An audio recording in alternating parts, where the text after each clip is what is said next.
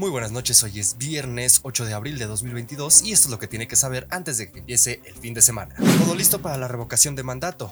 Monreal asegura que el INE busca inhibir la participación. En tanto, el instituto sanciona a 18 morenistas. Mañana hay extraordinaria en la Jucopo de la Cámara de Diputados y la numeralia de la pandemia. Muchas gracias por acompañarme, yo soy Fernando Moctezuma Ojeda y aquí comenzamos. Ya este domingo 10 de abril se llevará a cabo la consulta ciudadana para la revocación de mandato del presidente Andrés Manuel López Obrador, para lo cual el Instituto Nacional Electoral instalará 57.000 casillas en las 32 entidades federativas. El inicio oficial de las actividades se dará a las 8 de la mañana y culminará a las 18 horas. No obstante, todas las personas que se encuentren formadas deberán ser recibidas en la casilla hasta el cierre de la jornada. Debido al recorte presupuestal que sufrió el instituto, en esta ocasión serán instaladas solo 300 casillas especiales a nivel nacional, ubicadas en su mayoría en aeropuertos, centrales de autobuses, plazas públicas y sitios de gran afluencia. La pregunta impresa en la papeleta será la siguiente. ¿Estás de acuerdo en que a Andrés Manuel López Obrador, presidente de los Estados Unidos mexicanos, se le revoque el mandato por pérdida de la confianza o siga en la presidencia de la República hasta que termine su periodo? A la cual hay dos posibles respuestas. Que se le revoque el mandato por pérdida de la confianza o que siga en la presidencia de la República. Si usted acudirá a votar, puede ubicar la casilla que le corresponde en el sitio ubicatucasilla.ine.mx, ingresando su estado de residencia y la sección que aparece al frente de su credencial de elector. Recuerde que si usted es víctima o testigo de algún delito electoral, debe denunciarlo ante la Fiscalía Especializada en Delitos Electorales al 800 833 7233 800 833-7233 los 365 días del año, las 24 horas del día y en fedenet.org.mx. En tanto, el coordinador de los senadores de Morena, Ricardo Monreal, consideró inadecuadas y encaminadas a impedir la participación ciudadana las declaraciones de Lorenzo Córdoba, presidente del Instituto Nacional Electoral, al declarar que el proceso de la revocación de mandato podría haber sido anulado por las presuntas irregularidades de actores políticos de Morena.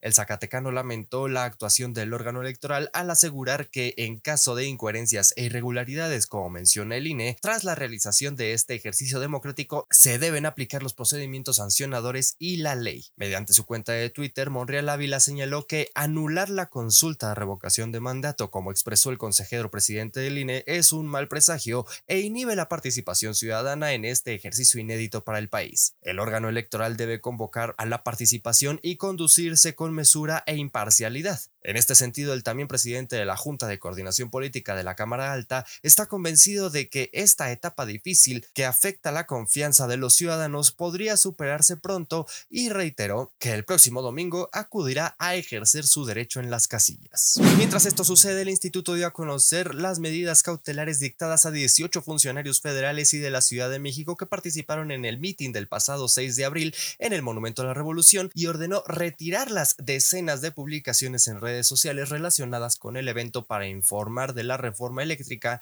y se dicta tutela preventiva. Esto en referencia al evento encabezado por la jefa de gobierno de la Ciudad de México, Claudia Sheinbaum, el dirigente nacional de Morena, Mario Delgado, y el vocero de la presidencia, Jesús Ramírez Cuevas, entre otros, que tenían como intención oficial el abordar la contrarreforma eléctrica, pero que también fue aprovechado para promover la consulta, hechos que fueron señalados por los partidos Acción Nacional de la Revolución Democrática y el Revolucionario Institucional ante la Comisión de quejas y denuncias del INE por presentar una presunta violación a la veda electoral.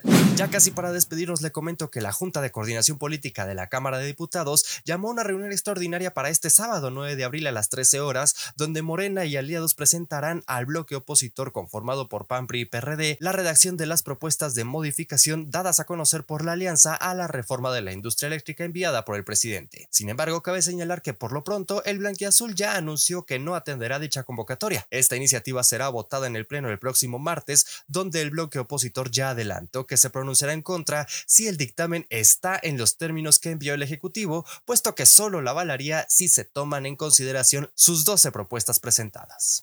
Ya para despedirnos le comento que hasta hoy México registra 5.719.829 contagios acumulados y 323.595 defunciones por COVID-19, de las cuales 87 fueron registradas en la última jornada. De acuerdo con la Secretaría de Salud, en este momento se reconocen 7.264 casos activos de la enfermedad. Por mi parte es todo, yo soy Fernando Moctezuma Ojeda, arroba Fermoctezuma o en Twitter, fermoctezuma.news en la web y si así me lo permite, la próxima noche de viernes nos escuchamos en este mismo espacio. A nombre de Adrián Ojeda Román, le deseo que pase un estupendo fin de semana. Cuídese mucho.